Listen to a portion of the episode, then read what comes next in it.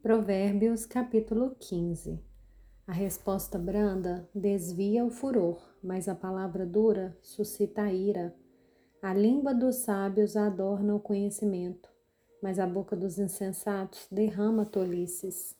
Os olhos do Senhor estão em todo lugar, contemplando os maus e os bons.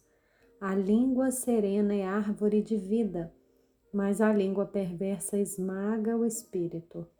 O insensato despreza a instrução de seu pai, mas o que aceita a repreensão consegue prudência.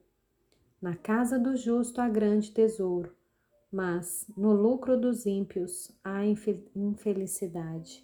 As palavras dos sábios difundem o conhecimento, mas o coração dos insensatos não procede assim.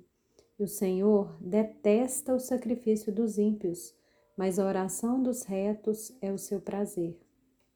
O Senhor detesta o caminho do ímpio, mas ama o que segue a justiça. Disciplina rigorosa há para o que abandona o caminho, e quem odeia a repreensão morrerá. O mundo dos mortos e o abismo estão expostos diante do Senhor, quanto mais o coração dos filhos dos homens. O zombador não gosta de quem o repreende, nem se aproxima dos sábios. O coração alegre embeleza o rosto, mas com tristeza do coração o espírito se abate. O coração sábio busca o conhecimento, mas a boca dos insensatos se alimenta de estupidez.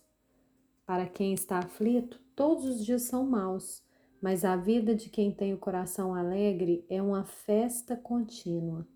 Melhor é o pouco, havendo o temor do Senhor, do que um grande tesouro onde há inquietação.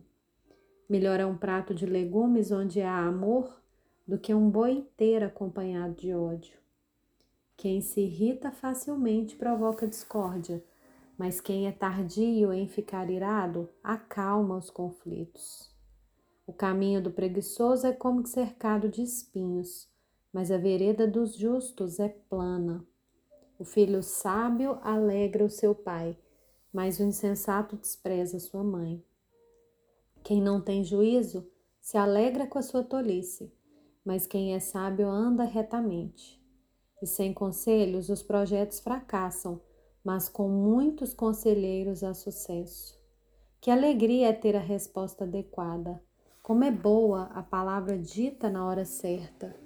Para o sábio, o caminho da vida leva para cima, para desviar do inferno abaixo. O Senhor derruba a casa dos orgulhosos, mas preserva a herança da viúva. O Senhor detesta o plano dos maus, mas as palavras bondosas lhe são aprazíveis.